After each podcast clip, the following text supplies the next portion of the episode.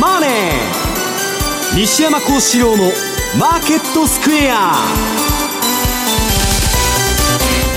こんにちは西山孝四郎と。こんにちはマネースクエアの津田匠とこんにちはアシスタントの若林理香です。ここからの時間はザ・マネーフライデー西山孝四郎のマーケットスクエアをお送りしていきますさあ新年一発目ということで明けましておめでとうございます。です。ね。産休明けで。そうなんです。お帰りなさい。ああお帰りなさいの回ですね、お休みをいただいてましたが今日から復帰させていただこうと思いますので、頑張ってください。はい。今年もどうぞ皆さんよろしくお願いします,、この「ザ・マネー金曜日、えー、よろしくお願いします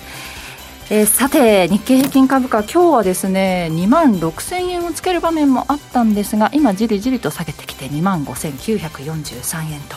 まあ、年初、今、3日目、3営業日目ということですが、うん、印象はどうでしょうか、今年はね、サンタクロースラリー失敗で、まあ、ほとんどね、相場らしい相場なかったんだけど、本当のサンタクロースラリーは、ジェフリー・ハーシュが言っとる、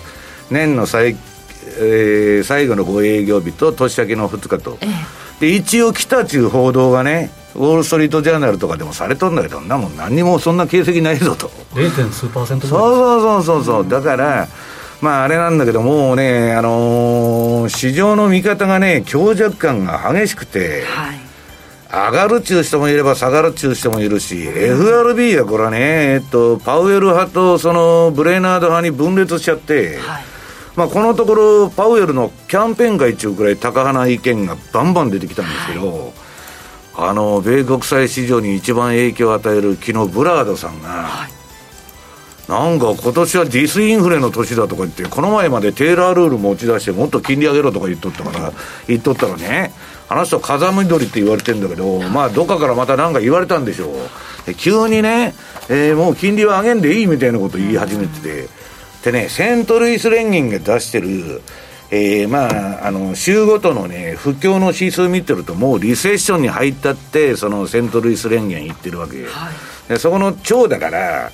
まあそういうそのマネーサプライも減ってるし、まあそろそろインフレ収まるみたいなこと言っとるんだけど、はい、まあ本当のとこはね、うん、誰もわかんないと、いうことだと思いますよ。だからもう、えー、こんなもんね、エブリシングバブルの崩壊なんて誰もね、経験したことない世界を、えー、ここ100年間で4回目のバブルなんだけど、まあ、あらゆる過去のバブルを超えるスーパーバブルの崩壊ですからね、まあ、ちょっともう、どういう道筋になるのか分かんないと、い。うことなんですね。ね。もうそれぞれ言っていることがこう毎回変わったりする、まあ、トークとかね、まあ、証券会社なんていうのは万年強気ですから、はいまあ別にいつでも言っとることは変わらんのだけど、はい、まあその証券会社でも、まあすごい弱気なこと言っててね、まあ SP は3000ぐらいまで下がるだろうっていうところもあるし、アメリカはまあ強弱感はっきり言われて、まあ日本は上がるしかない、予想しかないんだけど、はい、まあなんかね、目まぐるしいなと。そ、ね,、の割には、ベアマーケットで下げてるんだけど、私のね、テクニカルも売りトレンドなんだけど、うん、全然緩慢な動きで、はいなんだ年明けなんかめちゃくちゃしょうもない相場だなとみんな言っとるんですけど。まあほとんど動きないって言った方がいいんじゃないですか今のところは。年末、私は個人的にはあまり記憶がないんですが、この年末にね、あの日銀がに動きがあったっていうのは、さすがに私の 目にも、え入ってきて、いや、それで年明けて、すぐ130円割ったんですそうですよね、うん、割ったんだけど、またなんかね、金利が吹き上げてきて。うんで長期金利今日さっき0.5%、まあ、政策修正後初めて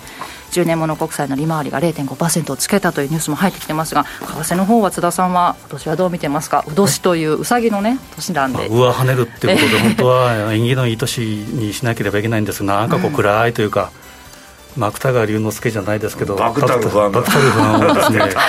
この1年間、23、ちょっと暗い雰囲気で始まってます本当、バクタル不安だよね、これね。で長期金利が上がって、ドル円が下がってるっていう乖離があって、はい、FMC の議事録なんかでは、市場の誤解だって言い方をしてますけど、まあ、どっちが間違いなのか、まあ、金利なのか、ドル円なのか。いう話が、えー、ありますけど、まあ、ちょっとこうドル円を戻しているところではありますけど、後でチャート見たいと思うんですけど、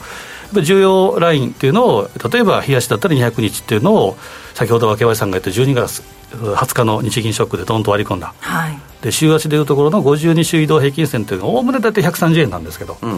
まあ、そこを瞬間的に割り込んだっていうのが年明けで、えー、やって。なんかね、でも日本の個人投資家が、逆張りの買いつか、値頃感の買いで、まあ、150円から20円も下げとるわけだから、は逆に買いに入ってきてるっていう話なんですけどね、今ね。ただ一番やってはいけないこの値頃感っていうのが あって、流れを見なければいけないんですけど、普通に考えたらですよ、金利打ち止めして、さあ下げようかっていう時に、うん、そこから買っていくっていうのはですね、やっぱりロスカットはもう必須だと思いますけど、はい、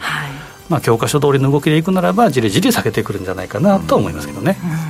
中華ね、金利上げてる時もドル円下げてたでしょ、この前、はい、全然相関性がなくなってたんですよ。だからそれって基本的には典型的なリスクオフで円買いになるっていう動きなんだけど、うん、まあね、だけど見ててもね、なんかよくわからん相場ですよ、これ、本当。えー、現在ドル円が133円の9091あたりでの推移ということで今後のポイントについてもこの後伺っていこうと思いますさてこの番組 YouTube でも同時配信しております資料もご覧いただきながらお楽しみいただけますのでぜひ番組ホームページの方からご覧くださいそして投資についての質問なども随時受付中です。ホームページのコメント欄からお願いします。ザ・マネーはリスナーの皆さんの投資を応援していきます。この後4時までお付き合いください。この番組はマネースクエアの提供でお送りします。企業トップが語る威風堂々毎週水曜日夕方4時40分からオンエア。パーソナリティの毎度。相場の福の神藤本信之さんが厳選した上場企業の経営トップをゲストに迎え事業展望や経営哲学などを伺いつつトップの人となりにも迫るインタビュー番組です。企業トップが語る威風堂々はラジコタイムフリーポッドキャストでも配信中。ほら聞いてや。あのリートの祭典が大阪で開催ラジオ日経プロネクサス東京証券取引所共催 J リート各社が集結する J リートファン in 大阪を2023年1月28日土曜日に開催します。抽選で150名様を無料ご招待。ラジオ日経でおなじみの出演者の特別講演もあります。お申し込み詳細については、ラジオ日経ウェブサイトのイベントセミナー欄 J リートファン in 大阪をクリック。マーケットサイン。マーケットサインのコーナーです。まずは現在の、えー、主要通貨ペア見ておきます。ドル円現在133円の8889えー、ユーロ円が140円の8387、ユーロドルが1.051821での推移となっています。えー、では、ここから為替の今週のポイント、そして、えー、今後のポイントについて津田さんに伺っていきます。はいなんかあの若林さんから振られるのも久々で 私も本当に久しぶりで緊張してます。いやもうちょっと太ってきてくれるかなと思ったら 意外に痩せてるじゃねえかと思って。まだあと8キロぐらい痩せなきゃいけないんですけど。あまだ8キロ、えー、あのあれなんですか？そうなんですよ。だいぶ増えたんで。そう。何キロ増えたんやじゃあ。20キロぐらい20キロまあこれは一応 P は入れてもらいます、えー、お時間いただかなきゃいけないですけど。あのスイス製逆行も年末からあったんですよね、そうですね、29から。ですけど、そうそうそうそれも気になってたんですけど、まあ、そういった意味で、1月相場は注意したい方した方がいいなという話は、えー、えー、昨年末にしたんですね。えー、ただ足元ではですね、えーまあ、材料いくと、はい、5日木曜日日本時間、えーまあ、未明、まあ、午前4時ですけど、えー、前回12月の FOMC の議事要旨が発表されました。うん。で、えー、その中でいうと、数人の参加者が現在の利回り曲線の逆転は、景気後退の前兆であるという指摘したということ、であと、誰一人として23年中の利下げを想定せず、うん、まあ、これも今の段階とまたは変わってきますから、まあ、今ね、景気、実体経済がね、本当、アメリカ経済って、まあ昨日の労働市場見ても分かるけど、そんなに悪くないんです、株だけが去年下げちゃったんですよ。はい。で、これから実体経済も悪くなるんじゃないかと。で、イールドカーブの逆転っていうのは株が下がるっていう話じゃなくて、あれ景気後退に必ずなるっていうシグナルなんで、だまあこれから悪くなってくんじゃないですか。そで、ね、その割にはさ、どこもリストラの発表ばっかしとるでしょ、ボンボンボンボン。すごいじゃないですか、アマゾンとかも。いや、その割にはなんか労働市場がタイトってどういうことなんやと。まさに今日あの今夜雇用統計があります。アメリカにとってのそのリストラっていうのは、逆に新しい職探しのチャンスということもあるので、まあえーまあ、ネガえー、ネガティブじゃなくて、ポジティブに捉えられる,、あのー、中古車市場、中古住宅市場、中古人間市場と、はい、もうすごい流動性なんですよ。で日本はね、もう正社員特権を失ったら、路頭に迷うような国なんですよ。だからまあ、その辺全然違うんですよね。で、その3つ目、えー、先ほど、冒頭にも言いました、市場の誤解によって金融状態が緩めば FMC の努力が阻害される、この市場の誤解っていうのは何なのかという話ですけど。まあ、えー、内容全般でいうと、えー、ハト派、えー、高派寄りだったなとだからパウエルがピボットするっていうのは間違いだっていうことを言いたいんじゃないの、パウエルとしては。まさにあの、えー、先月20日は黒田ピボットで先行きましたけど、それはピボットじゃないですよ、不意打ち。サプライズが好きですからね。まあ、市場との会話のこの違いっていうのが、対応の違いがあります。で、足元ではドル円、ドルの反発ということで動いています。で、先ほど繰り返しながら、アメリカ長期金利とドル円の乖離が生じているということがまさに市場の誤解であるというならば、えー、まあ、長期金利の低下がその誤解という範疇に入るならば、ドル円はもう少し上があるかなということで、ちょっとチャートを見ていくと、1番、ドル円の冷やしチャート、えー、21日移動平均線と200日移動平均線、えー、上が1か月、あ、21日が1か月の参加者のコスト、200日っていうのは大体おおよそ1年の市場参加者のコスト、これが青三角印っていうことはですね、まさに黒田サプライズがあった、えー、あと23日ぐらいにこれクロスして、デッドクロスしてるんですね、うん、でそこで多少戻してきてはいますけど、上値は重いなと。で多少の上げ余地があるって言っても、200日移動平均線でいうと、今でいうと136円のミドルぐらい、正確に言うと136円で42。多少オーバーシュートがあったとしても140円、これを超えていくにはちょっとですね、うん、力、勢いが足りないかなと、基本的にはだらだらと、えー、いって下は、下は130円、この130円ラインっていうのが週足でいう52週移動平均線、1年間の参加者のコスト、これ割れるかどうかっていうのがポイントかなと。うん、まさに、えー、今夜の雇用統計、もしくは来週の、えー、アメリカの CPI、このあたりが注目かなというふうに思います。うん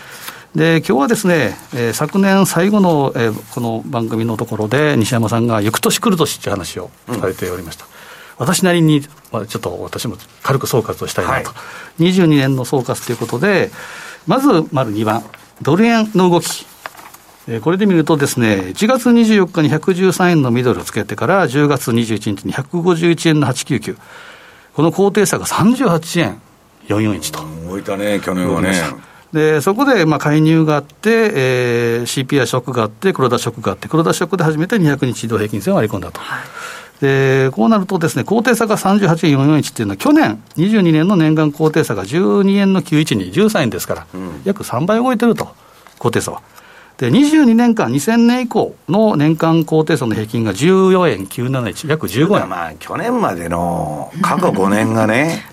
まあ、あのー、アメリカも日本も当局が金利固定しましたんで、あまりにも動きが少なかったと。2019年なんかは8円ですからね、8円の丸1銭ですから、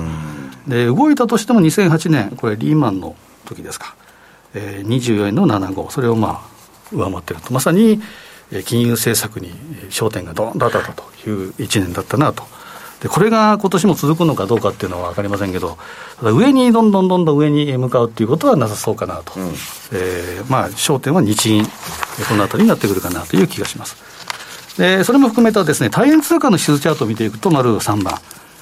まあ、これ、総括すると基本的にはやっぱりブルーであったなと。えー、まあドル円、えー、にに連れてき、えー、たというのがあります。ただ、えーまあ、11月なんかの CPI ショックでどんと一回、えー、下に向かって、だらだら下に向けた。まあ、ってこいですけど、まあ、プラスで終わったということですから、大変通貨はまあプラスかなと。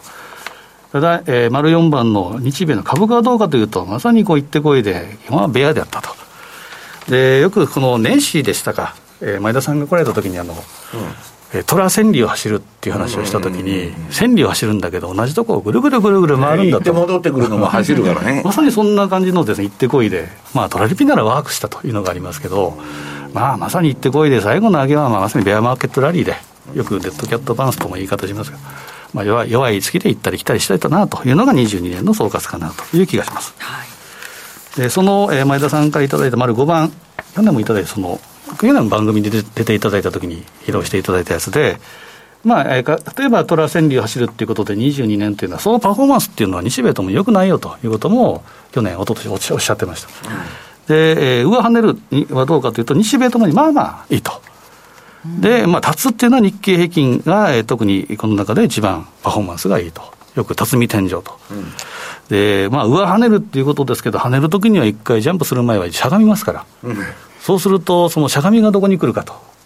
いうと、西山さんも注目されておられる恵比寿天井の可能性も十分あり得ると。早速年初から下がんどるやないか このあたりがちょうどアナログチャートでもですね微妙なところで、この第2週っていうのはですね私もちょっと要注目かなというふうに思うんですよね。で、その1月相場は、まあ、丸6番、私が22年の最後の番組でもお伝えしましたけど、やっぱり1月相場っていうのは結構ですね、食相場っていうのは多いと。まあ、24年のアルゼンチンショックからトルコショックに移ったり、うん、ギリシャショック、チャイナショックがあったり、で、記憶に新しいのは2019年の1月、これフラッシュクラッシュ、まあ、アップルショックですか。うん、あれは結構ちょっと、あれも不意打ちだったよね。まさに今のアジア時間ということで、あれもちょうど1月3日で、今年もですね、3日スタートでしたから、当社で。はい、まあ、ちょっと用心してどうかなというところがありましたけれども、まあ、その時に今年は130円割れというのがドル円でありました。うんでさあ、えーまあ、まだ1月っていうのは来週、えー、その動きもあるので気をつけたいなというのがあります。でそこでリスクで見るとですね、これも丸7番、えー、2022年版の重大リスク、えー、ユーラシアグループ、まあ、イアン・ブレマー率いる重大リスク、ここでノーゼロコロナっていうことを言ってたのが、やっぱり昨年の末ぐらい、ゼロコロナ政策の失敗ということで、うんまあ、ゼロコロナをやめろというふうに、あれだけもう中国国内で、まさかの習近平批判というのがあって、でちょっと緩めたら、ね、ガラッと変わっちゃったよね。もうガラッと変えたら、もうこれだけまたコロナの陽性が増えてきて、ワクチンが効いてないという話があったりですね、まあ、集団免疫もやっぱできずにしてしてしまったと。集団ちゅったってあんた14億人いるんだよ、本当。統計なんかもめちゃめちゃ。患者数って、あの、発表してる数字って、めちゃめちゃ少ない何百人とかそんなんでしょ、うん、ほぼゼロですから、そんな、これが ありるのかと。まあ、そういう話してたのが去年でした。で、ここで言うと、丸5番、あ、5番で言うと、えー、ロシア。これもウクライナへの侵攻っていう話も具体的にも書かれてて、まあまあ、えー、すごかったなというのがあります。で、丸8番、1月3日に一番新しいものが出た、えー、のが、これが、まあ、1番がならず者国家ロシアと。で、2番目が、まあ、えー、肥大化する習近平と、まあ、1、2ともにやはり地政学的なリスクということで、これはまあ当然のことということで見なければいけないかなと。はいでこのあたりでいうと、やはりインフレショック、インフレの波というのが4番にありますけど、これはやはり為替相場、株式相場にとっては、中央銀行の金融政策にも影響してくるということですから、このあたりは注目かなと。8番で分断国家アメリカっていうのは、 Divided States of America、まさに divided ですから。分断も分断だよね。まあ、えー、24年が大統領選挙ですから、今、トランプ自身の勢いが落ちてたり、共和党の議長が、下院の議長が決まらない、うんまあ、どこまでやるのかっていうぐらいやってます。まあ、そういう状況になっているということで、まあ、こういった話をですね、丸9番、えー、もう迫ってまいりました、えー、来週月曜日、えー、新春特別セミナーということで、西山さんにも出ていただいて、はい、よろしくお願いします。我々は4部で、えー、前半は西山さんの単独の講演と、後半は私も、はい、比嘉さんとか。はい。えーまあ、若林さんも入って9日だから次の日恵比寿天井だっていう話です。来週なんですよねもうね。恵比寿さんって。良い恵比寿でそうですよね。本恵比寿が10日 そこに、まあ、セミナーが出たというのは私の力がそれ津田企画でしょこのセミナー。本当恵比寿天井セミナーってさ、ちょっとあの早めですけど、えーはいはい、ラジオ日経からもたくさんのお申し込みいただいているので、えー、ぜひ忘れずに、えー、お申し込み見ていただければありがたいなと、うん、でそこで我々は4部なんですけどその前の3部に、えーまあ、高尾さんがトラリピセミナーをやってもらえるんですね。えー、なかなかそのトラリピの基礎編じゃなくて、やっぱ応用編ということで、えー、セミナーの内容を、えー、予定しているので、はい、初めて聞かれる方は、何のことかというふうに思われる可能性があるので、できれば当社のホームページとか、と M2TV なんか見ていただいて、ちょっと優勝していただいてから見た方が分かりやすいかなと思うので、まあ、話だからね、割と。そうですね。うん、で縦玉方法みたいな話だから。そうですね、まあ、うん、具体論とか戦術論とかいうところにもなってくると思うので、うん、ぜひ、えー、当社のホームページ、えー、もしくは M2TV でちょっと予習をして、臨んでいただければなというふうに思いますね。3連休ですからね、はい、土日とちょっと勉強していただいて、うん、えー、成人の日、9日月曜日の1時から配信開始ということですので。総合司会で。はい、そうなんです。私もお手伝いさせていただきますので。いいパスを投げていただくようにお願いしますね。はい、1時から4時半まで。えー、新春特別セミナー、ぜひご期待ください。そして西山さんの方からは、はい、ベアマーケットの先は長いという。うまあ、これね、あの、私が、えっと、結局の米株の底を打つのっていうのはね、今何やっとるっつったら、まあ、凄まじい勢いで金利を上げたと。で、まあ、そろそろこれ締めすぎじゃないから、えー、止めようかということで、12月に0.5やって、で、今年の 0. 点、えー、2月に、1月はないですから、FOMC。はい、2月に0.25や、えー、やったらもう終わりだって、うん、まあ、ハンで押したようにオールが言っとったわけですよ、報道も。はい、したら、パウエルがこの前出てきて、お前ら何言うとるんやと。何にもね、インフレの兆候なんかまだ収まったあれはないということで、インフレファイトするぞみたいなことを言い出したんで、えー、その後5月まで、もう利上げを続けるだろうと。その0.25か、それはいくらかわからないけど、小幅にしよう、利上げはやめんと。そうすると、まあ、利上げ停止するのは6月以降だろうって今なってんだけど、まだこれもコロコロ変わるから、わかんない。で、私が言ってるのは、それで利上げ停止になってもね、まあ、利上げ停止したら、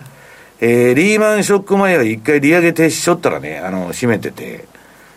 株わーっと上がったんですよ。で、それの再来を期待してるっていうのが、今年のその、えー、マーケットの強気の人は、利上げ停止になったら上がると思うと。利下げを期待してうん、いやいや、利下げじゃなし、利上げ停止を期待して、その間上がるんだけど、はいその後利上げ停止したら当然利下げに行くんだけど、はい、そうするとリーマンショックが来たんです利上げし、利下げした途端に大暴落。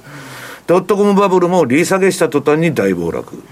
だから、スーパーバブルの後の利下げにね、当局が追い込まれるっていうのは相当な景気の悪化。で、企業はもう業績がメタメタになって、で、そのバブルの時に今まあみんなね、あのセールスフォースまでリストラしとるでしょ？バンバン人取りすぎましたと。はい、もういらん人ばっかだと。で、バンバン切るんですよ。日本もね、えっと、1991、2年ぐらいまでは、もう、もう、人どんだけでも金、あの、かけても取ってこいと。はい、要するにね、労働人口がいなくなって、従業員の確保が難しいって真剣に言っとったんですよ。89年、90年。で とにかく膨大なあの人事がね、リクルーターのその費用をやって、もうとにかく、えー、人集めてこいと、学生をね。したら、その、下の根もかか乾かないうちに、92、3年からどこも一斉に、えー、早期退職希望者募っとるんですよ。そのぐらいガラッと変わっちゃう。だから、えー、っと、結局はですね、人間の心理から言って、ピークで一番投資するんですよ。設備投資でも何でも。で、それで失敗してね、まあ気が緩む。だから、去年の相場はね、あの、ヘッジファンドとかマクラだとか割とクオンツはうまいこと言って大儲けになったんだけど、今年は気をつけないと。あの、ちょっと怖いというふうに私は思ってる。みんな調子に乗っとんだけど、今年も稼ぐぜとか言って、正月から言っとんだけど、お前稼ぐどころかカウンターパンチ飛んでこうように防御しろと。そのぐらいね、えー、っと、一本調子に上がったり下がったりしない年になると思うんですよ。で、利下げ停止になったら上がるかもわからないけど、利上げ停止。ああじゃあ利あ利上げ停止、はい、利、利下げになったら暴落っていうのはね、このリーマンショックと、えー、ドットコムバブルの教訓だから、うん、まあ、70年代とかみんなそうですよ。はい、要するに最速相場っつって、もっと利下げせえ、利下げせえと。景気どんどん悪くなっていくし、失業者どんどん増えていくし、そういう負のスパイラルになっちゃうんですよ。今までが水ぶくれしてるから。はい、それで、利下げが行われてからが、このね、えー、下げの3波というか、本番の下げが来るんだけど、まだその、前々段階ぐらいでまだ利上げしとんですよ。利下げ、あ利上げの停止もしとらん。これはだから長い道のりだろうというふうに私は思ってる。でね、えー、っと、去年の相場がどうだったかと。まあ、あの、津田さんの行く年来る年の復習じゃないけどね。えー、2ページ目。去年最悪の年だったんですね。えー、世界の金利上昇は85年以降で最大。で、なんと株式市場と債券市場で45兆ドル、えー、富が消失したと。45兆ドルですよ。それね、リーマンショックのほぼ倍だっけ。まあ、それよりも経済が肥大してるんで、単純な絶対金額では比較できないけど、リーマンってね、100年に1回の危機言うとったんですよ、グリーンスパンが。それの倍の損が出てるのにね、何を楽観的なこと言っとるんだっていうのは、はあのー、まあ、普通に考えるとそうなんだけど、いや、そんな損が出たんだから、みんなぶん投げましたと思う。で、あとは、あとは買うやつしかおらんのやって言っとるのはね、この総弱気になったんだと思う。全員、去年、債券も株もやられて、これからは買いしかないっていうのが証券会社のあの、いつものあの、新軍ラッパですよ。で、そんなことに本当になるのかっていうのはね、うーんと、まあ、この3ページに今、まあ私が言ったことを書いとるんだけど、まあすごい損が出たと、この、この損はね、でかすぎるんですよ。で、債券市場だってね、今あの、ブラックロックがね、ファンドの紹介あの、リートのあの、延期だとか言っとるぐらい、もうめちゃくちゃなんですよ。で、私が聞いてる限り、公的なファンドもむちゃくちゃ傷んどる。ごく最近できたやつですよ。去年とか一昨年とか。もうめちゃくちゃやられて、どうしたらいいんですかって聞いてくるんですけど、そんなもん知るかという話ですよ。損する前に相談してくれと、本当出てからね、もう何十年でかけて修復するしかないみたいな損が出てんだけど、あのね、うんと、問題は、だからこういう事態になったら、今までは即、もう今の段階で、量的緩和、QE、マイナス金利。中央銀行が世界で強調して、これは大変やと。だってリーマンショックの2倍の損が出てんだから。ね？で、対策打とうっつってやるんだけど、今、パウエルさん、何言ってるかってまだ金利上げるのやめんぞとインフレファイトする言うと誰も助けないじゃないですか。だから深刻なんですよ。インフレになったら何もできない。それでも、いや何もせんことはないと。あのアメリカがね、そんな不景気垂れ流しに、あのー、なったらやばいと。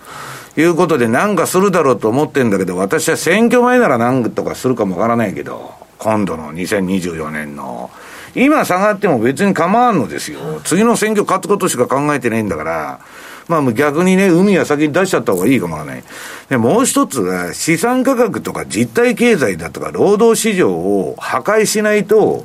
インフレって下がらないんですよ。だから、えー、それを逆に緩和なんかしちゃったらね、さらなるひどいインフレが暴走して、まあインフレって全部で3波で来るんですけど、まだ1波が終わっただけですよ。今私は目先インフレピークアウトしたと思ってんだけど、まあだから道のりはまだまだ長いんですよ。で、うーんと、次の4ページがね、今年やっぱね、津田さんがイアン・ブレマーな、上げとって、まあイアン・ブレマーね、私最近昔はよく注目してたんだけど、あんまり注目してないんだけど、あの人もね、結局アメリカの民主党の飼い犬みたいになっちゃって、最近。まあ、なんか政府のね、えー、意向に沿って喋っとるとこあるんだけど、まあみんながそれでも言っとるのは、えー、っと、4ページのね、地政学リスクだと。で、中国と仲良くしようみたいな話がよく出てくるんだけど、な、なりようがないと。共和党も民主党もね。ほ いで、えー、っと、やばいのは中国、台湾、えー、ロシア、トルコと、まあさっきのイランとかね、えー、っと、イスラエルも含めても、いつ火を吹いてもおかしくないような状況ですよ。で、そんなもんね、金利上がるとか下がるとかね、QT やるとかややらんとかいう話と違って、誰も読めない。地政学なんて。で、地政学が起こったら、ことが起こったら確実にインフレの復活ですよ。サプライチェーンなんか分断されちゃうんだから。だから、ちょっと今年はね、そういう地政学に気をつけた方がいいだろうと。で、まあ、アメリカの市場で言われてるのは、うーんと、まあ、パックスアメリカーナっつって、まあ、アメリカは世界の覇権国だとか警察だとか言っとったんだけど、そんなもんもう、オバマの時代に、オバマが世界の警察やめますと、アメリカは。トランプが始めたんじゃないんですよ。世界の警察辞める言ったのはオバマで、トランプはその通り全部引き上げるぞと、軍隊も。で、えー、これはやばいってことで、アメリカのね、エリート層の戦争屋の方が、バイデン担いで、今バンバン戦争したくてしょうがないんですよ、あいつらは。で、わーわわー消しかけてるという構図ですよ。で、それがね、まあ、まずはウクライナから始まってんだけど、こんなもん最初の一歩ですよ。まだまだ戦争のね、先に、最後は中国とぶつかるんだけど、スケジュールといくと、この、ウクライナで、えー、もしアメリカが敗北しちゃったら、どこでも敗北しとるじゃないですか。アフガンでも何でも全部うまくいかないと。ベトナム以外全、以来全部失敗ですよ、アメリカの戦争は。そうすると、アメリカのまあ権威がもう地に落ちちゃうと。で、今度はロシアが、あの、あだからロシアが勝っちゃうとそうなると。で、今度はそのアメリカが勝っちゃうね、グローバリゼーションが復活するんじゃないかと思言っとんだけど、私はそんなもんもね、ちょっとどうかなと思うんだけど、とにかく地政学が最大のリスクと。で、次が6ページ、ガンドラックさん再建をですね、えー、再建王ガンドラックはですね、もうグローバル化逆回転と。これが今の、えー、ニューノーマルだと。新状態になると。グローバル化の巻き戻し。グローバル化が巻き戻したらインフレしかないですよ、もう。ね。だから、え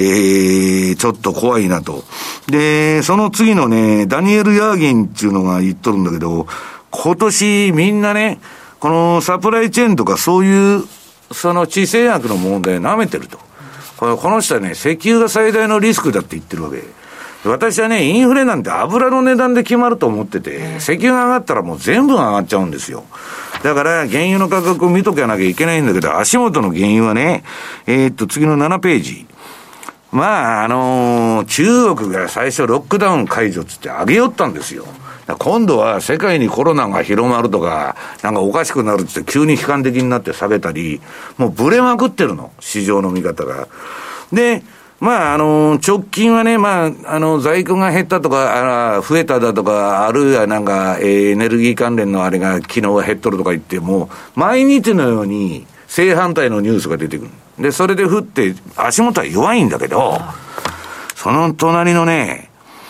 UBS が今年一番上がるのは原油だって言っとるんですよ。だからまあ、そのもう見方がこれももう、バス、あの、真っ二つに分かれてる。で、その次はね、原油の、えー、っと、これ、ニューヨークのナイメックスのね、原油の一元月のつなぎ足なんだけど、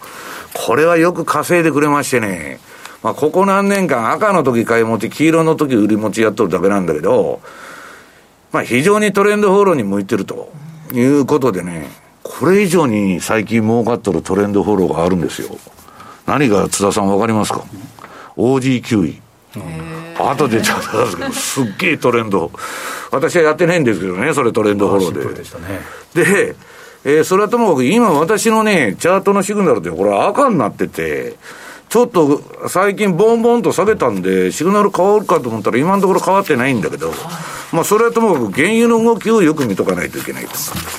で、次がね、まあもう、えっと、アメリカは共和党と民主党で完全に分断になったと。まあトランプが負けてバイデンで、それでまあ勝っとんだけど、もうね、共和党が勝つことがない、ないと私は思ってる。今移民もまたバンバン入れて、選挙制度変えて、えー、システム的にね、まあもうあの、代理人制度もやめるって言って言っとんですよ、民主党は。したらあの、ヒラリーだって勝てたんだから、総得票数では。だから、もうシステマティックにね、えっと、共和党っていうのは結構ナイーブなところがあって、まあ人間、人がいいのか知らないけど、民主党の方はね、まあそういう意味でずる賢くて、ちゃんとね、一歩一歩、あんなね、バイデンみたいなやつが次勝つわけないみたいなことをみんな言うんだけど、それはそれは老快にやってますよ。だから、これ見てるとね、共和党が私は勝つことはね、ないと思ってる。今の時点では。よっぽどなんか起こらないと。で、ただしね、このホームデポの最初のオーナーが言っとんだけど、もう社会主義とかね、今ウォークっつってあのアメリカのあの、あの若者を追ってる、まあ覚醒した人たちがですね、LGBT だとかなんだとか、あの EDA なんだ S だとかなんだとか、もうわけのわからんことばっか言っとんだけど、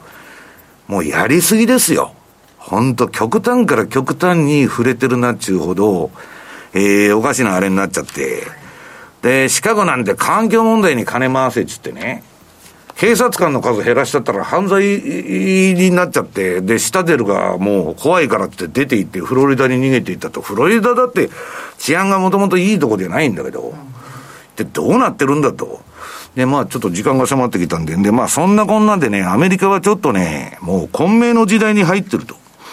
で、まあそれが、えー、っと、2022年は ESG が地球に降り立った年と。まあ ESG 投資って売りまくったんだけど、まあ成績があんま良くないと。こんなもん一時の流行りですからね、皆さん。あんまりあの、大量にそんなもんに資金を投じたらえれいことになるっていうのはよくある。流行り物に乗ってはいけないと。で、次にはまあブラジルもで、あの、メキシコもみんな左翼政権ばっかになっちゃった。で、ルラってこんなもん出てきていいのちゅうほど汚職やっとんですよ。それで逮捕もされとんだし。もうね、働く気のない若者ばっかで、くれくれくれと。なんか国がよこせと、金ばらまけと。その1ページ前のね、えー、これが今の世の中を象徴するね。日本もそうですよ。黒田なんとかしてくれ。アメリカのパウエルなんとかしてくれと。利下げ制と、財政出動制と、えー、金くれと。助成金ばらまけと。それだけじゃないですか。で、その、借金しまくって500兆の予算組んで、それを財閥が取り合うというだけの経済ですよ。なもんね、出る杭は打たれて少子高齢化なのに、なね、イーロン・マスクみたいなやつが日本から出てくるわけがないと。でね、それでまあ、この9ページに書いて、いいから金よこせと。働きたくないんだ。怠け者だし、太ってるし、バカだからと。まあ、政府が金巻いてくれたらいいんだと。まあ、これはまあ、マルクス主義社会を実現しようというね、まあ、あの、MMT って呼んどんだけど、実質はまあ、看板掛け替えてそういう運動をやってんだけど、私が聞いてもね、アメリカの若者はそっちの方がいいんだって言ってるの。だから時代が変わってるんですよ、もう。で、まあ私は思うんだけど、11ページね、これまあ昨日ツイートしたんだけど、金利の一時停止や引き下げ、あるいは QE への復帰が発表されると最初は反射的に株が上昇するものの、資産価格はいずれ暴落し、FRB はこの先もっと難しいインフレに対処しなければならなくなると。これがパウエルさんの今、頭を悩ましとる。行くも地獄、引くも地獄みたいな状態になってるわけですよ。で、まあね、これ、えっと、それでもね、今年もうアメリカは利下げするんだっていうレポートが私のところにバンバン来とって、どうなるか私もわかんない。だからね、慎重に慎重に今年は行こうということですね。えさて、日経平均株価、大引けを迎えて、え続伸して終えました。153円高、25,973円で終えています。この後、鎌田さんに詳しく伺っていきます。以上、マーケットサインでした。マネーに対する食わず嫌いありませんか？フォーユーと学ぶ日本経済。お金に関する心配事は山積みだけどどうすればいいかわからない。そんなマネー初心者に向けた30分です。最近気になるあのニュースについて詳しく聞けたりクイズで楽しく経済について勉強します。フォーユーのマネー事情も聞けちゃうかも。ラジオ日経第一。毎週水曜夕方6時から好評放送中。お楽しみに。九州の皆さん2月4日土曜日福岡で無料投資セミナー、ジャパンツアーを開催します。ティア、X ネット、メディロム、LA ホールディングス、キャンバスが IR プレゼン。そして、株都庁カタリスト、桜井英明さんが株式相場を展望し、注目銘柄を解説します。お申し込み方法は、ラジオ日経ウェブサイトから、抽選で100名様をご招待。締め切りは1月27日必着です。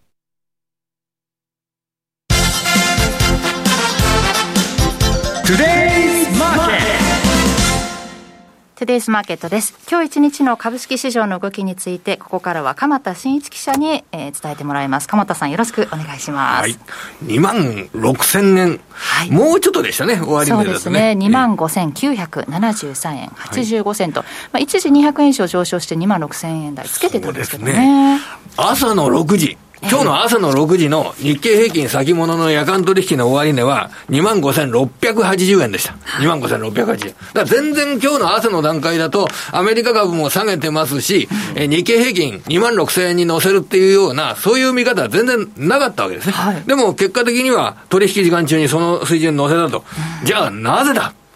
なぜだ？必ず、なぜだって聞かれますよね。はい。で、まあ、後講釈です。私、朝の段階だとそんなことを乗るとは思ってませんでした。あそうです全部後講釈。まあ、嬉しい。あの、海運株が大きく上げてますね。はい。海運株というのが、おととい、昨日、まあ、両方とも、2日間、えー、商船三井にしろ、日本郵船にしろ、川崎線にしろ、結構大きく下げてた。はい。海運株が朝からですね、結構買い物が入ってきて、じゃあ、下げた日本株を買おうじゃないかっていうようなお金の流れが今日朝見られた。あとまあなんかニューヨークダウもあの高かったですからね、あのえー、時間外取引ってやつね、うん、はい、そそれもあの非常にいいことなんでしょうかね。うん、で僕、もう一つね、あのここ結構いいなと思ったのはですね、あのあの、香港の反戦指数っていうのが、火曜日から取引始まりましたよね、3日から。はい、で、3、4、5と、えー、昨日まで、えー、この3日間の累計で6.4%上昇してるんですよ。えー、19,700ポイントだったものが2万1000ポイント。うん、で、今はもう、なんかちょっと上がってましたよね。100ポイントぐらい上がってましたよね。現在、やや下げてるぐらいですね。今、下げてますが、はい。で、香港の株が結構こうやって上がってるのっていうと、株が上がってるとその後講釈で、これは中国でこれだけ感染者が増えてるんだったら、集団免疫獲得で、夏からもう中国の経済本格化 集団免疫の方で上げてるんですか去年から、ええあの、ロックダウンをやめるっちゅう、その、あれからもう先走って、あの、向こうのドラゴン指数とかも上げとったじゃないですか。その流れが、私はいまだに続いてるんだと思うんだけど。それで今、感染者すごく増加しましたよね。だからこれ報道で、わかんないんですけれどもね、今日朝のニュース見てたらですね、中国全土で、大体何億人ぐらいもう感染したんじゃないかとか、これわかんないんですけれども。だ、だ、誰が言ってるんですか？いや、だからその法は朝、朝の僕の見てた5時台のテレビニュースでやってました、あのこういうふうにも言われてますとか、だからそれが本当に 合ってるかどうかがわからないんですよ。データがないですからね。いや、だけど14億もおるんだから、別に何億かかっとってもおかしくないじゃないですか。それで、ね、あの、これも中国の報道ですけれども、今中国で今の時期にコロナに感染した方が、春節の時に、えー、これは、あの、結構、あの、病、ね、感染気にしないで活動できるんじゃないかと、1月の後半とか。これもわからないですよ。これも、あの、結局のところ、それって、どれが真実だかわからないけど、いろいろなこう話が伝わりますよね。だから世界に。だけど、あの、一番の事実としては、香港反戦指数がこんなに上げてるってことですよね。で、それで、日本の観点で言うと、その香港の反戦指数が中国の経済回復を反映しているとするのであれば、じゃあ、日本の経済にとっても悪いことじゃないだろうということで、じゃあなんで今、今日、取引時間中にそれが起きたのか、と言われれば、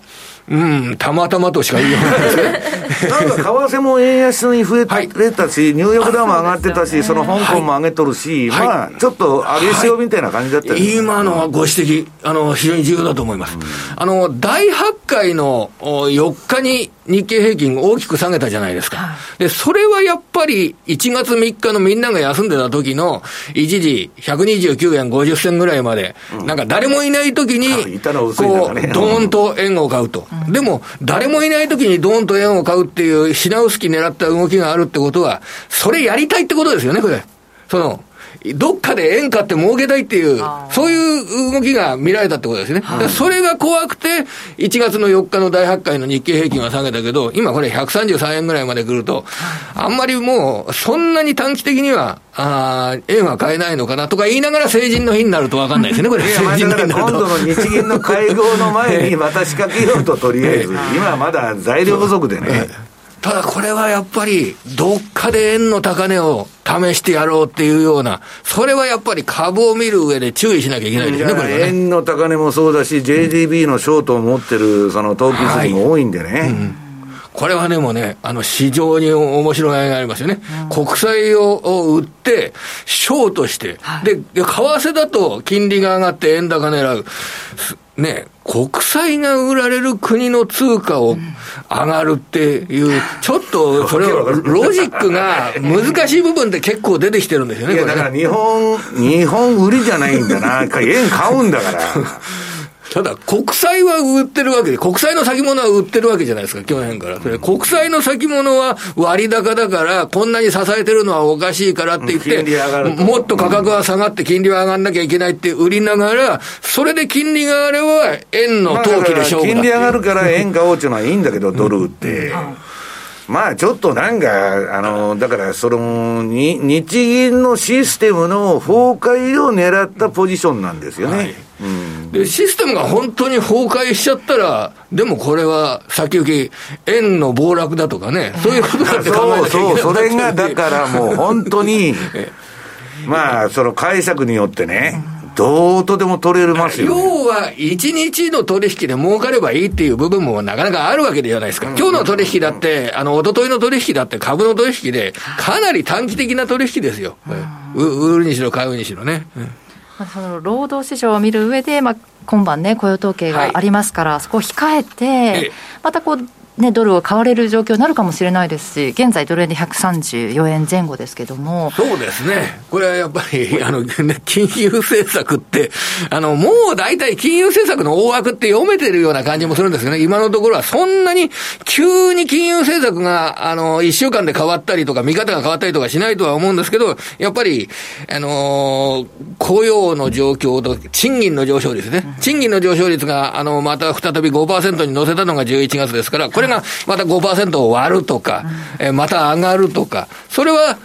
短期的な材料にはなるでしょうね、これは。企業にとってこう129円からまた今130円、ええ、5円変わると、だいぶね、影響ある企業ってありますよね、表面的には変わりますけど、え、ただ、その今年度5円違うから、いくらの経常利益になるっていうことは、そんなに経営者にとっては大したことじゃないんですよ。うん、あの為替のレベルで大体中心地が見えて、一番大切なのは、じゃあ、どこで投資をして、どういう商品を中期的に、え売っていくかとか、そういう形になるんで、はあ、最終的な結果として、して、えー、100億ドルの儲けが円に換算したらこうだったっていう決算は、そんなに自分の責任ではないと思ってますよ。これは。と、実際投資家もそう考えてると思います。これは。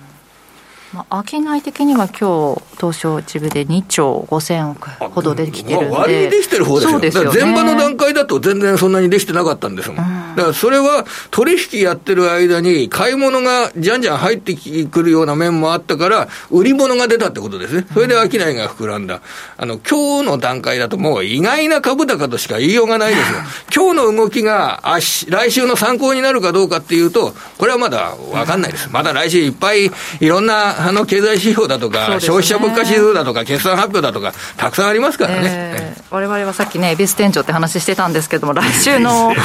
来週の。世界で津田さんしか言ってない、あの、あの、アノマリーですから。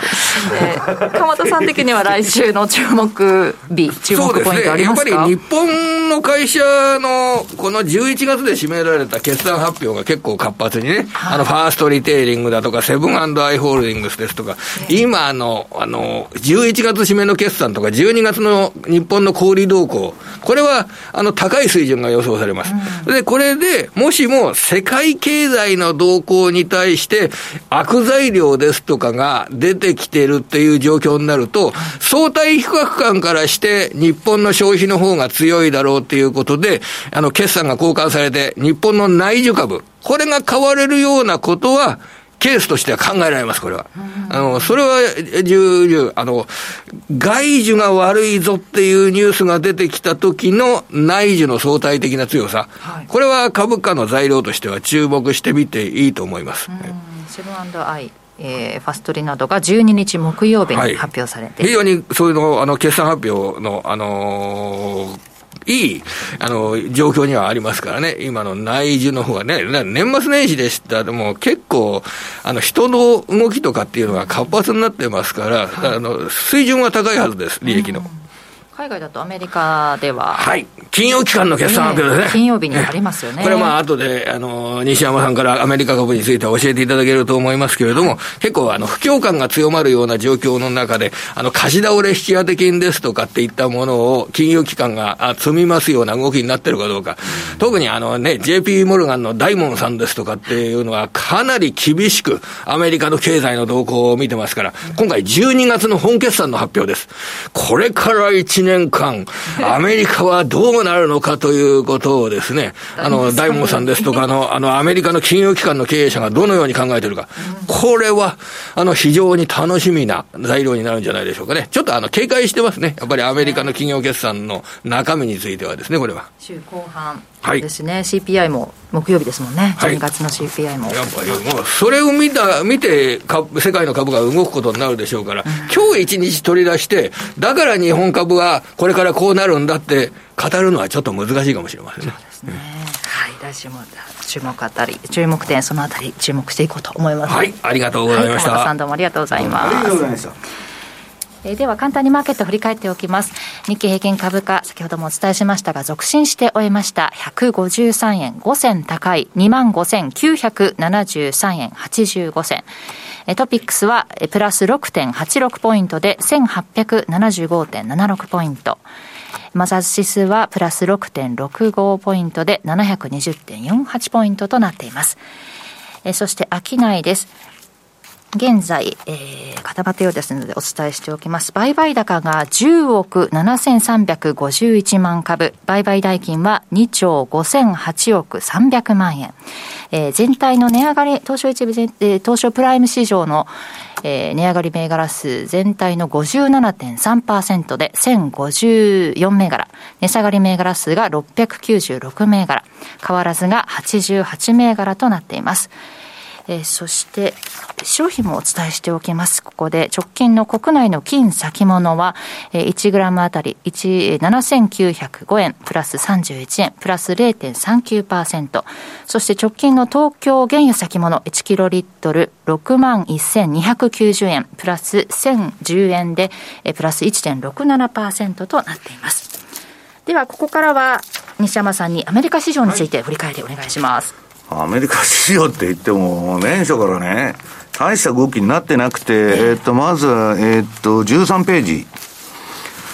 まあ、あの、ちょっとどんよりした重い雰囲気が、まあ、強気のね、見通しも多いんだけど、まあこれあの、ビッグベアって言われたウィルソン、この前まあ年末というか、今年の相場割とこの人前半弱気で後半強気みたいな感じで、で、今また弱気になっとる。はい。で、それね、ハイテクがまあ難しいんだけど、あのー、売り上げは全然そんなに落ちてないんだけど、利益が減っちゃってるみんな。インフインフレでコストプッシュしたり、人件費上がったり、まああの固定費の増加でね、利益が出ない構造になっちゃってる。で、PR ってことで言えば、金利が上がれば上がるほど、その、この、ハイテク株の現在価値っていうのは落ちていくんで、金利で割り引かれた分、あの、理論価格がどんどん下がっていくんですよ。だからまあ逆風が吹いててね、で、今から急にね、イーロン・マスクみたいにあの、従業員いきなり半分にするっていうのはリストラどこもできませんから、時間かかるんですよ。だから、まあ、あんまり強気になれないってことを言ってて、この人は SP500 が3000に下落すると言っとるわけですね。上がる前にまた下がるだろうと。で、まあ、セールスフォースなんかも10%人員削減つってやっとんだけど、まあ、どこもちょっと人を取りすぎたっていう感じなんですよね。ハイテクが主にってことなんですよね。もう今だから IT、コンサル、うん、まあ証券会社ね。その3つがまあ、あの、給料が高いっつうんで、もうみんなめがけてくるわけですよ。だからまあ、ちょっとそこで大量に取りすぎたということだと思うんですけど、はい、その隣にね、これね、えっと、私がツイートした画面で、あの、ニューヨーク、えっとね、これなんだ、ニューヨークダウとナスダックと SP と、えー、日経平均が出てるんだけど、えー、っとね、ほとんど横ばいみたいな動きで、まあ、日経がちょっと下がっとる感じあるんだけど、で、ダウもちょっと、日経とダウ最近動きいいんですよ。上がるにしろ下がるにしろ。はい SP とね、えっと、ナスダックは、ナスダックあれだけリストラだとかいろんなね、テスラが売られたら、アップルが売られてる割には、もう冷やし見ると横ばい。まあ、何のトレンドもないんですよ。で、まあみんながつまらんな、つまらんなと。で、今最大の焦点になってたのはね、今の市場の空気を、その、えー、決定してるのが14ページ。アップルで、で、アップルがこの2日間ほど持ち直しとるんで、はい、ぼやーっとした、なんか変な羅漢の相場になってると。で、これが下がってくると、えー、っとね、まあ、あのー、まあ、積み立て投資とかいろんな投資やってる人ってね、ほとんどが損になってる。うん投資、投資もほとんどやられてるし、データで見たらわかるんですよ。ところがね、まあこの円安の150円と、まあ、あの影響もあってね、アップルだけは、誰に聞いても、アップルだけ黒ですと言っとった。それがね、今年の頭に赤になりました、言うて、やっとるわけですよ。で、個人もそんな感じだし、まあ、機関投資家はね、これ以上下がってくると、投資ルールで強制決済っていうのがあるんですね。何パーセント以上やられたらもうカットみたいな厳密なルールがあって、で、それはね、面白いんですよ、機関投資家の資産管理方法っていうのは。私とか津田さんが持ってて、いや、これもうルール違反だけど、また戻るだろうと、アップルが下がるわけないとか言って持っとるやつがおるわけですよ、よく。そんなことはね、大昔はそういうあれだったんだけど、もうリスク管理者がいて、そいつのポートフォリオを毎日見とるんですよ。で、強制的に売れて言うまでもなく、もう切る、切っちゃうの、勝手に。それ切るの専門のやつがおるんですよ。だから、その辺のリスク管理はなかなか徹底してて、それがね、機関投資家が、本当、一番ビビってるのは今、アップルなんですよ。で、えー、アップルの次に人気が高い銘柄がテスラなんですよ。ね、神様、仏様、イーロン様と。まあなんか韓国なんかでは英雄らしいですけどね。で、まあこんな人はね、まあに、あのー、ほぼ人間じゃない宇宙人のレベルですから、これ。1日3、4時間しか寝ないでね、3社の社長やっとると。で、まあツイッターはさすがに辞めるらしいけど、辞めるというかね、もう従業員半分にしたでしょで、イランあれやったり、なんかあの、金でアカウントフォロワー買ってたとかね、えー、いいね買ってたとか全部バレちゃうようにして、もう仕事終わったから、今広告部におるらしいんだけど、もうあのー、なんだっけ、えー、違う社長が見つかったら、まあ手を引くとは言っとんだけどね。この、て、まあ、ツイッターにちょっかい出してるうちに、テスラ大丈夫か一応話になってきて、まあ、スペース X は今のところなんかいろいろ好調なんだけど、設備投資もバンバンやってるし。なんかね、えー、テスラが、まあ、めった打ちになったと。はいで、これには理由があってね、もうあの、NVIDIA の半導体株から、あの超有料な、えー、それこそ、えー、メタから何から大暴落して、あっという間に去年半年なこと取ったの割と早い時期に。はい、ところがテスラとアップルだけは下がらなかった。値持ちが良かった、うん、で、去年のどん詰まりまで来てテスラがいきなり勢いよく落ち出して、いや、他に採用性しとるんですよ。だけど、アップルだけは高いままで、で、今、アップルがやっと下げてきたと。はい、いうことでね、ええー、まあ、あれなんだけど、その、その隣のチャートが津田さんが言ったらアナログチャートでそろそろやばいっていうのは、このアナログチャートが実現すればですよ。これ軌道ずれちゃったらもうこんなことにならないんだけど、今のところまだあの、補聴が、あの、これ年末までの青いラインが SP500 なんだけど、まあ、下がるとしたら1月に2月ですよね、このパターンで。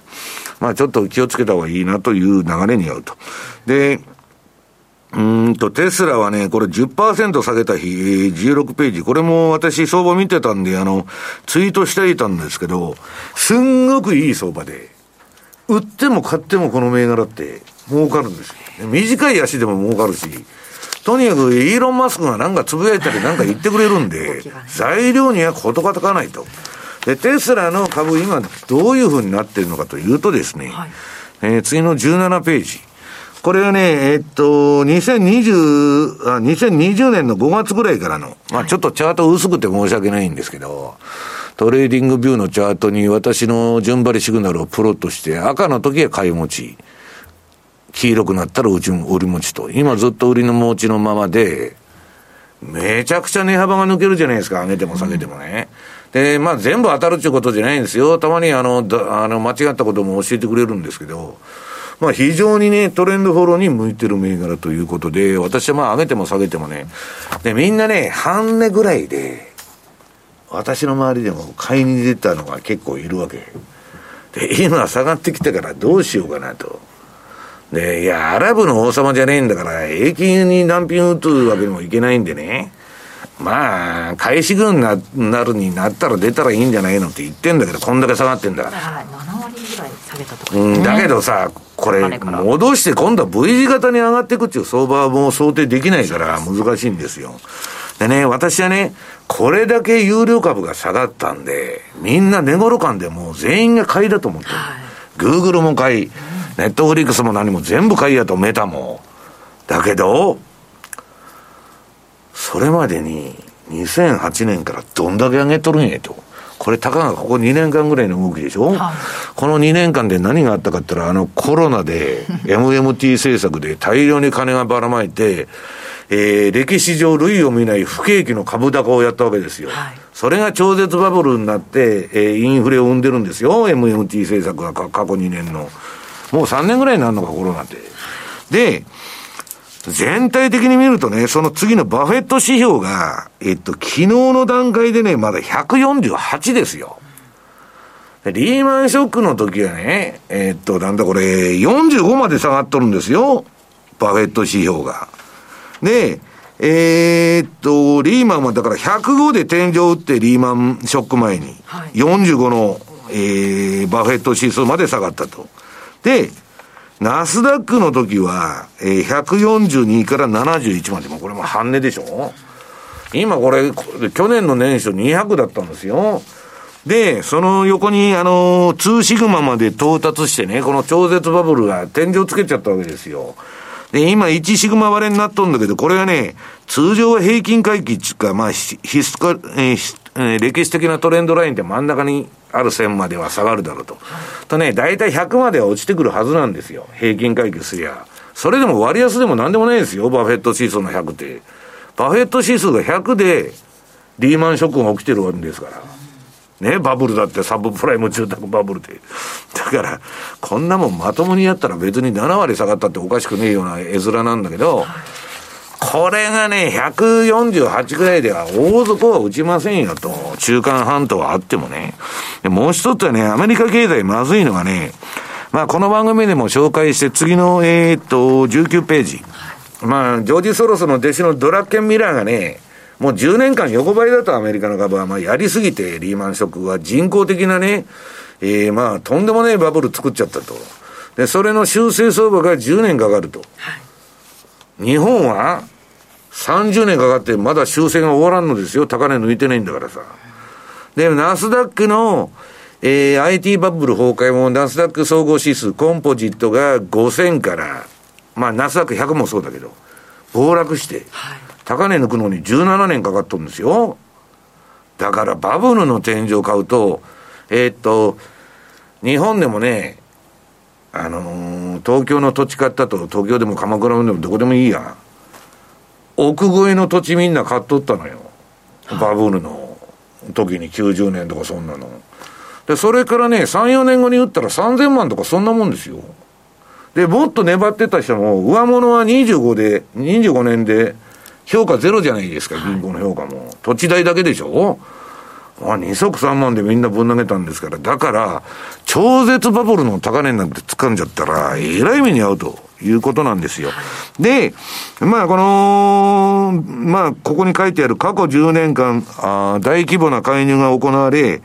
まあ、ちょっともう市場が歪みすぎたと。だけど重要なことはね、人口動態がアメリカおかしいと。もうベビーブーマーが、ぐわーって引退しちゃうの。結構優秀な世代って言われてんだけど、一気に退職ですから、なんかおかしな 世の中になるんじゃないのと。で、次のページ。20ページは、えー、このマーク・スピーゲルさんってファンドマネージャーは今 SP500 をかなり大量にショートしてると。それはその人のポジショントークで勝手なんだけど、売ってようが買ってようが私はどっちでもいいと思ってんだけど、まあその横にね、アメリカの銀行の過半数が警告レポートを出しとるとお客にも。で、最悪の事態がまだ来てませんよと、皆さんと。言っとるわけですから、アメリカの銀行ってそんなんよく食うんですよ。はい、なんでね、日本の銀行って何か買いませんかとか、これ何パーセントで何か買えって、そんなもんしか来ないの。何でも買え買えですよ。警告なんか来たことありますか？警告来るのはね、為替取引で変動が激しくなるから注意してくれって、それだけ。まあだからそんな世の中で皆さん注意しましょうということです。以上、トゥデイズマーケットでした。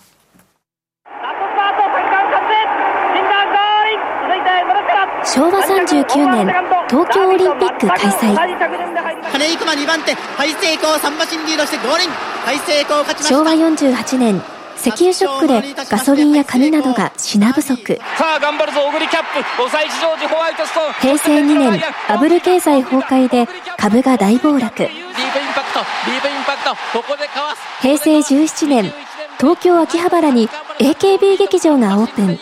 アーモンドアイ先頭に変わった。11番アーモンドアイ三冠達成ゴールイン平成30年大坂なおみ全米オープン初優勝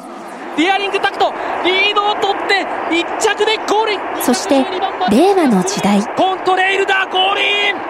時代とともに競馬とともにラジオ日経。スタートしました。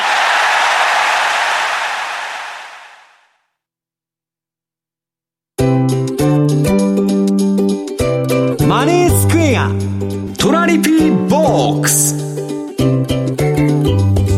ップリピートトラップリピート僕の名前はトラリピトラップリピートトラップリピートそれを略してトラリピマネースクエアといえばトラリピですが、そのトラリピをもっと日常のトレードで活かすためのトラリピの活用アイディア。今日はマネースクエアの小暮祐樹さんにお話伺っていきます。小暮さん、今年もよろしくお願いします。はい、よろしくお願いします。はい今日はどんなお話でしょうか？はいまず定番の OG9 のパフォーマンスの報告からいきたいと思います。はいさっき西山さんも調子がいいと言ってた。すごいトレンドが出てる、ね、まあこれ週足なんで私は、うん、あの後で日足をお見せしますけど、はい、思いっきり下がった後また大きく V 字回復してますからね、うん、まあきょきょ去年の相場すごかったね、はい、でもその前から結構トレンド出てるんだよこれ本当に、まあ、一方通行になりやすいというか、それでもやっぱりダイヤモンドのレンジの中では動いているというような、まあ、そんな通貨ペアではあるんですけれども。はいまあ、本当に運用開始してから2年1か月が、えー、経過しました、そんな中で、もう2年も経ったんだけ？どそうなんです、もう2年も経つんですね。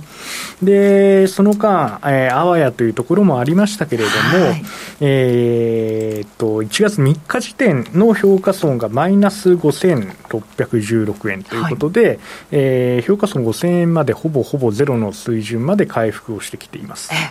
そして、えー、確定損益は、えー、39万7365円ということで、まあ、2年間で、えーまあ、想定してたのが1年あたり20%というパフォーマンスなんですが、うん。はい、えー、その想定とほぼほぼ同等の水準ということで、2年経って39.17%のパフォーマンスになってます。はい、で細かい値動きをスライド2枚目ですね、えー、確認していきたいんですけれども、まあ、年末ということで、えー、と営業日が1営業日少なかったあわけですけれども、はい、えー、決済回数8回、えー、で5616円ということで、えー、利益は積み重なっています。でここのポイントはですね、まあ、あんまり動いてないななんていうふうなチャートの見え方にも見えるんですけれども、はい、逆に思い出していただくと、ドル円はじめクロス円通貨、ものすごい動きをしたわけですよね、年末、そして年始にかけて。はい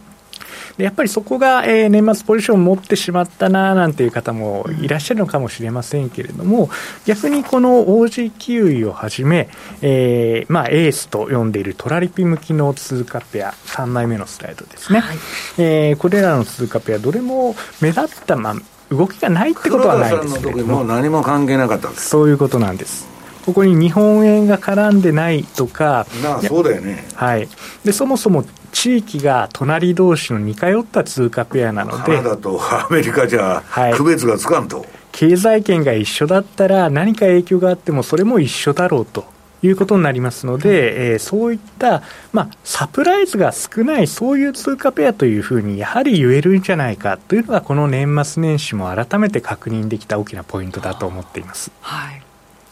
で、この3つの通貨ペア、えー、それぞれ100万円の戦略ですけれども、えー、リリースした時期はそれぞれ違って、まあ、一番長い OG 級が2年1か月、はい、2番目ユーロポンドが1年8か月、うん、えー、3つ目、えー、ドルカナダが7か月。ということで、まあ、平均するとちょうど1年半ぐらいかなという期間なんですけれども、まあ、それらすべて合わせて300万円で、えー、投資をした場合どうなっていたかというのが3枚目のスライドの結果ですね、はい。えー、76万2031円の確定利益。そこに対して現在のポジションの評価損は15万7168円。ということで、えー、さっ引き60万ほどの今、利益。ですから1年半ちょっとぐらい平均というふうに考えると、これもまた、えーまあ、20%のパフォーマンスが出て出ているということは、えーまあ、1年あたり10%はしっかり、えー、この3つの通貨ペア、えー、合わせて運用いただくと達成できるのかなと。もともとそういうところを狙って作った戦略でははあるんですけれども、はい、まあ、期待通りの効果が、えー、これまでしっかり発揮できているなというように、えー、確認をして、また今年も、うん、えー、この戦略にしっかりと分散をしていくことで、えー、皆さんのトラリピ運用にいい成果になっていただければというように考えています。ね、今年も地政学にはちょっと注意が必要だよっていうお話前半でもありましたけれども、はい、そういうこと、まあ、かん頭には置いておくんですけれどもどっしり構えてっできるという取引ができるということでね、はい、ぜひ考えていただきたいですよね、はい、トラリピエース戦略。はい。そしてもう一つはい、資料、はい、えーと、資料としての、えー、用意はないんですけれども、マネースクエアの、えー、今、お客様のポジションがどうなっているのか、というところで、まあ、ちょっとご紹介をしてみたいんですけれども、えー、実はあメジャー通貨で最もポジション、えー、ロング、えー、買いですね、買いが多い通貨ペアは今、ドル円になっています。はいですから、まあ、ちょっと考えてみると、あれ、買いでドル円っていうことはちょっと引かされてるのかななんていうふうに思うかもしれませんが、実は全体で見ると、まあ、これ当然お客様一人一人によっては状況違うと思いますが、うん、全体で見ると、もっと大きなショートがあるんですね、売り。うんユーロ円の売りというのが、実はドル円の3倍規模で入っています。あドル円は買ってるんだけど、はい、それそのポジションに対して3倍のユーロ円の売りをそうなんです、そうなんです。っていうことは、今回の実は円高方向に動いて、まあ、その2つの通貨ペアしか今、ピックアップしてませんけれども、えー、売りで最も多いのがその通貨ペア、えー、ユーロ円。ということで考えると、実はトータルで見ると、マネースクエアのお客様、この円高方向に動いたことで、えー、かなり状況としては、えー、フェイバーになったんじゃないかなと。ユーロ円の下げが効いたってことだよね、はい、そうですね。やっぱりこういう形で、えー、逆方向に、えー、動いたときに、えー、ポジションが、えー、逆方向で、えー、フェイバーになるポジションがあると、まあ、ヘッジというわけですけれども、うん、こういうヘッジ力があることによって、まあ、ショック相場に耐える、このあたりも、だからさっきの分散通貨分散もそういうことだよね、はい、そうなんです、しっかりと分散していって、リスクをこう管理されてるお客様がだいぶ増えてきたかなという、はい、そんな印象を受けております。去年のセミナーでですね、はい、一言言われたのが、とにかく今年はあの OG9 で儲けさせていただきましたと、えー、ありがとうございますという話があったんですけど。えーただそういった方がやっぱドル円にちょっと動いてきてるね。というのは10月行き過ぎたというところがあって、さあ今からちょっと38年も1年動いたわけですから、ちょっとドル円の方にシュートしようかなっていう方も結構多いですね。そういうこともね、情報をしっかりこうキャッチアップして、われわれのこう番組を見たり、セミナーに参加してね、はい、キャッチアップしていただいているのかなということですよね。ということで、ここまで小暮さんにお話を伺いました。はい、ありがとうございました。ありがとうございました。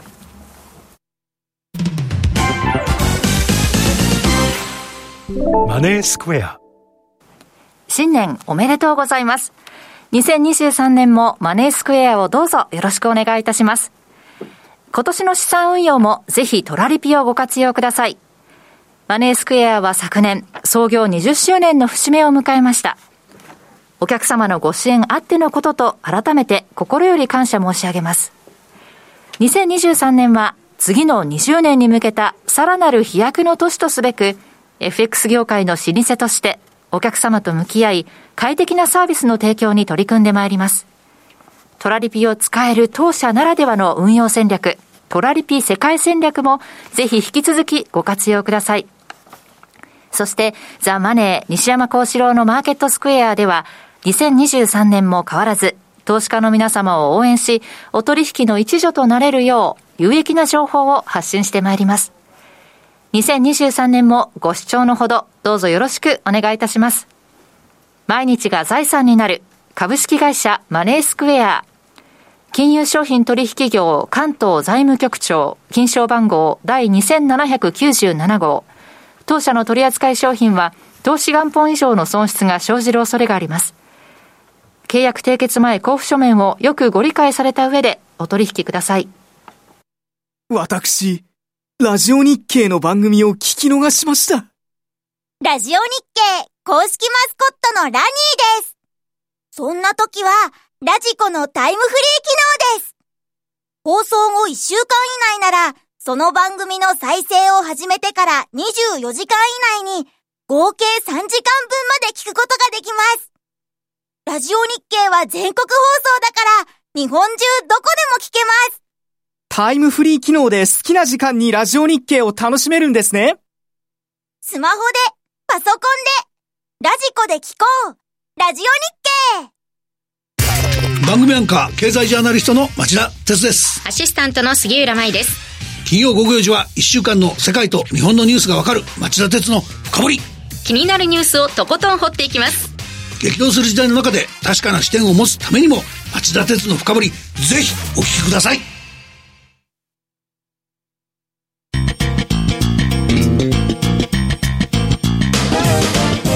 西山幸四郎のマーケットスクエアさて、このコーナーではマーケットの見方について西山さんにいろいろな角度で教えていただきます。テーマは、アメリカの長期金利は金融市場の一丁目一番地と。はい。もう今年もね、長期金利の動き次第で、まあ、あの、アセットバランスがね、それで決定されるんで、まあ、去年もめちゃくちゃ傷んでるんで、ポートフォリオが。まあ、今年も大変なあれなんだけど、まあ、今のところ言っとるのはですね、えっと、22ページ。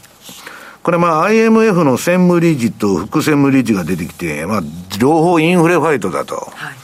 い、もう利上げだ利上げだったんで、まあ専務理事は不景気になると。まあこの IMF っていうのももう完全にヨーロッパ勢で牛耳られてて、まああのあれなんだけどね、まあ前はラガルドだし、あのー、なんだっけ、その副専務理事も、アメリカにえっと、もっと利上げしろって進めてると、はい、言っとるわけですよ。まあ、ほっといてくれっていう話なんだけど、アメリカからしたらね。で、えー、っと、その次、アトランタ連銀総裁、インフレはあまりにも高すぎると。まだね、えー、金利上げな。まあ、それはそうですよね。あの、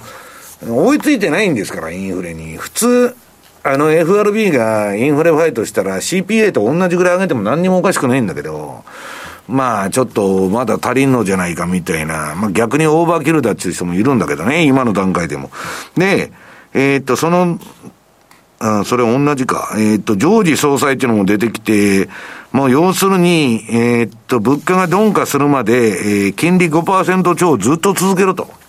いうことを言っとる。で、前はハト派だったんですけど、次のね、24ページで貸し借りですね。カシュカリは今、まあ、あのー、なんだっけ、ハト派だったのがタカ派の代表になっちゃって、もっと締めろと。まあ、進軍ラッパを吹いとるわけですよ。インフレファイトしろと。で、FOMC の議事録も、まあ結局ね、インフレを押し下げる決意の確認だったと。インフレを押し下げる決意って何って言ったら、労働市場でもっと失業者を減らす。そのレイオフも含めてね、えー、雇用を減らすのと、まあ、実体経済の悪化、あるいはまあ、不動産とか資産市場ももうちょっと下がらないとどうしようもないだろうと。いうことで、高派意見でね、おお、これはインフレファイトかと思ってたら、昨日ですよ。えー、いきなり25ページですね。セントルイス連銀のブラードが出てきてですね、まあ、この人は、えー、昔は FRB 議長よりも、米国債市場に影響力が高いと。とにかく時の、まあ会社にもよくいるじゃないですか、あの上の言うことを聞いて、言うことが部下に言うことコロコロ変わると。もうその典型なんですよ。で、人気があるのよ。はい、その、ああ、今アメリカの権力者は何考えてるのかっていうのは、ブラードの言うことを聞いたら、オウム返しに言ってくれるんで。で、それがね、今年はディスインフレの年だと。いや、インフレ言うてたんだ。この前ね、これテーラールールのチャートあるんだけど、このバンドのところまでは利上げ聖地って張り切って言ってたと思ったら急にコロッと変わったわけよ。え、何みたいな。で、ちょっと昨日市場上がったのこれで。あ、パウエルピボットだと。またね、おかしな奴らが湧いてきて、もうピボットするに違いないと。ブラードが言ってるからと。これが今難しいのは、私が冒頭にも申しましたように、FRB が真っ二つに分かれてる。はいね、ブラード派と、あブレーナード派と、えー、パウエル派に分かれてるんで、まあその辺よくわからないけど、パウエルが一応議長のうちは、パウエルの意見が尊重されるわけです。で、まあ、セントルイス連銀、さっき言った、もう景気後退に入ったっていう資料を出しとると。でね、私がね、本当にまあ、私も短期的にもうインフレはピークアウトしてると思ってんだけど、こんなもんね、そう簡単に収まるかどうかわからないっていうのはね、えっと、その次のあの、ビジュアルカえ、26ページ、ビジュアルキャピタリストが発表しとるね、アメリカの22年物価はど、えー、どれだけ上昇、上昇したのかっていう、まあ、あらゆる品目でやっとんですよ。これはね、ペプシコーラが17%値上げしたのか16%か忘れちゃったけど、あれが本当のインフレ率だって言われてるのはアメリカの。な、8%なわけないんですよ。ね、計算式をいじくって統計を歪めとるだけで、まあ実際のインフレ率はまあ15、6%あるだろうと、今でも。そうすると、そんなね、今金利打ち止めにして止まるんですかっていう人もたくさんいるわけですよ。だからインフレファイトしろと。あの、当局は本当の数字知ってますからね。だからもっとインフレファイトしろと。で、そのインフレになると、為替の世界にえらいことになって、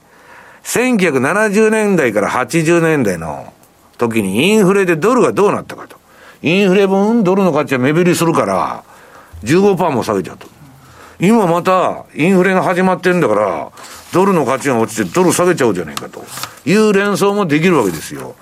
で、まあ、金利が今どういうふうになってるかっていうのはね、えー、っと、27ページ。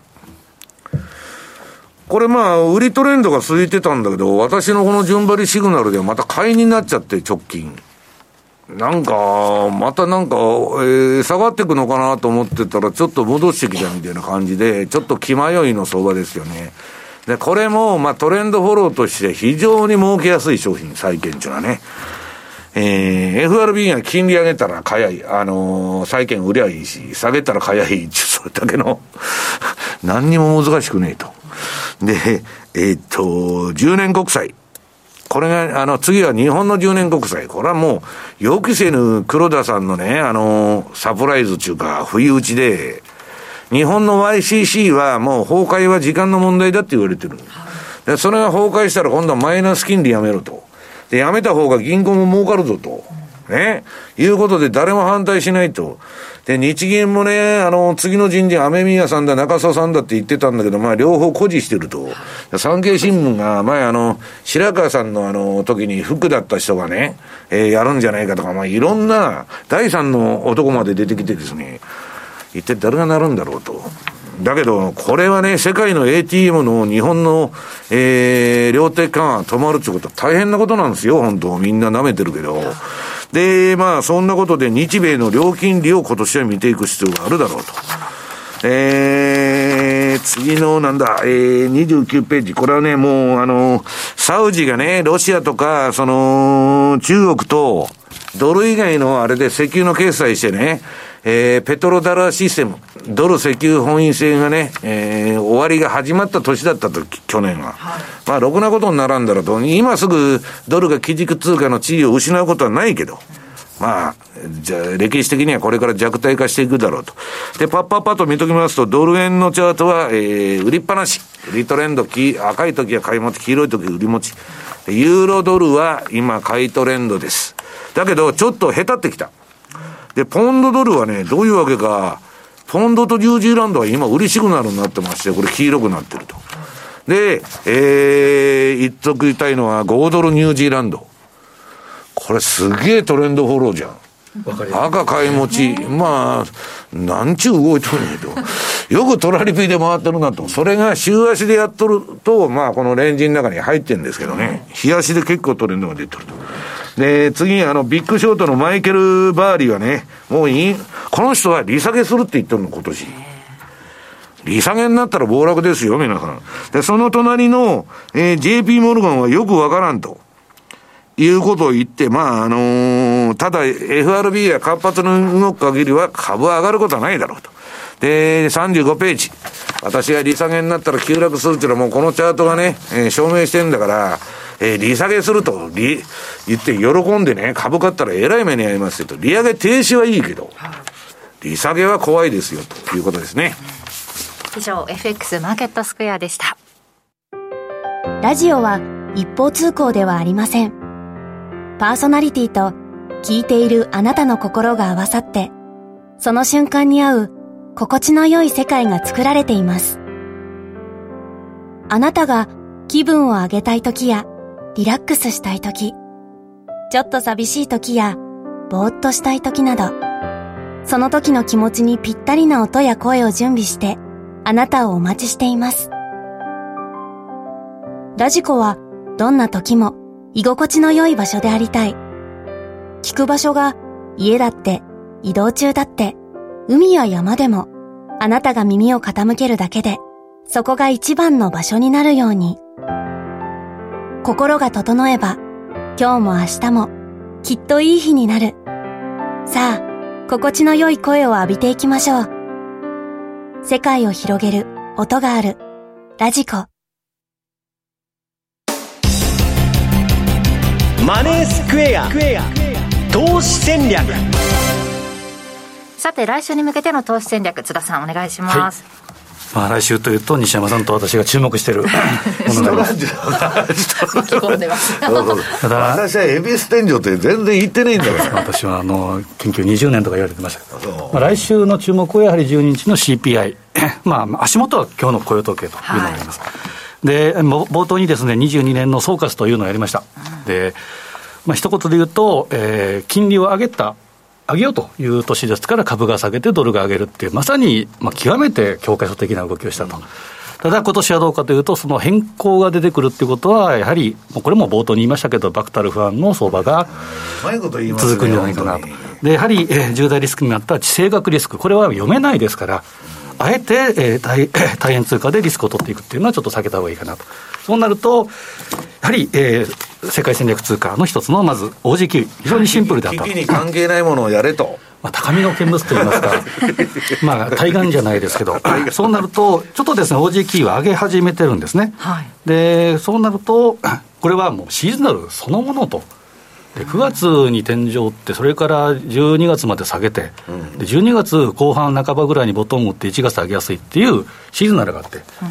うん、その通りに動いてきてると、ただ、それに従うんではなくて、チャートにやはり、えーまあ、大きな戦略はシーズナルで立てて、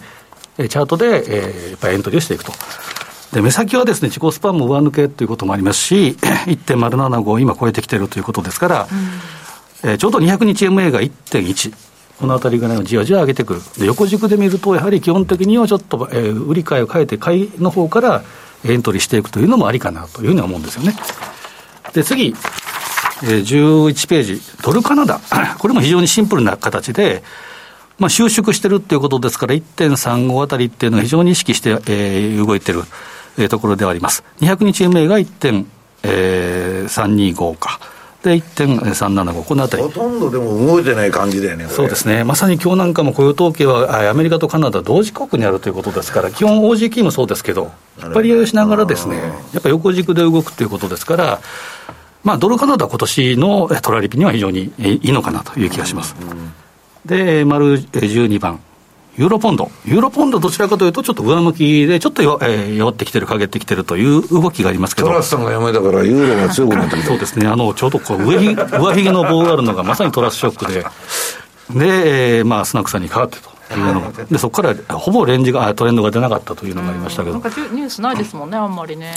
まあ、トラスさんがちょっと強烈すぎたというのがありますけど。でじわじわ上げてきて、えー、きてます。で、これも200日移動平均線っていうのをサポートラインとして動いているので、基本はやはり強気ということでいいと思うんですね。うん、で、まあ、21日、1か月の3か所残すぐらいは今、下値目処。まあ、大きく下げても0.86ぐらいだろうと。うん、で、トラッシュショックの、まあ、えー、まあ、上髭で超えましたけど、0.9ぐらいというのは、一つ上値目処ということですから、非常に繰り返しながら、バクタル不安がある23年相場で、あえてリスクを取る必要がないと。ということは、特に1月相場は警戒したいと、例年あります、うん、もうそれもありますし、1月はショック相場が多いというのがありますから、なければないでこれいいと思うんですよね。で警戒会合もなんかやるかもわからないよ。が18日18日で、若林さんの注目している水星も18日まで 約行があります。18までなんですね。これはですね、まあ、当たる当たらないどうか、警戒はしておくべきだということで、私はよく M2TV でもいいんですけど、今年はコート3靴。賢いうさぎっていうのは、3つのコロナを見つけてるということですから、リスク管理を一丁目一番地とする1年にしたいなというふうに思いますね。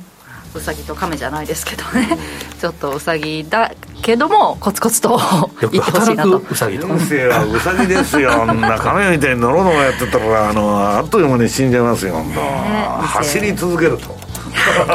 2023年のうさぎ年はどんな年になるのか楽しみですね。ということで今日もあっという間にお時間となりました。今日ここまでのお相手は西山幸四郎とマネースクエア津田高光と若林理香でした。さようなら。この番組はマネースクエアの提供でお送りしました。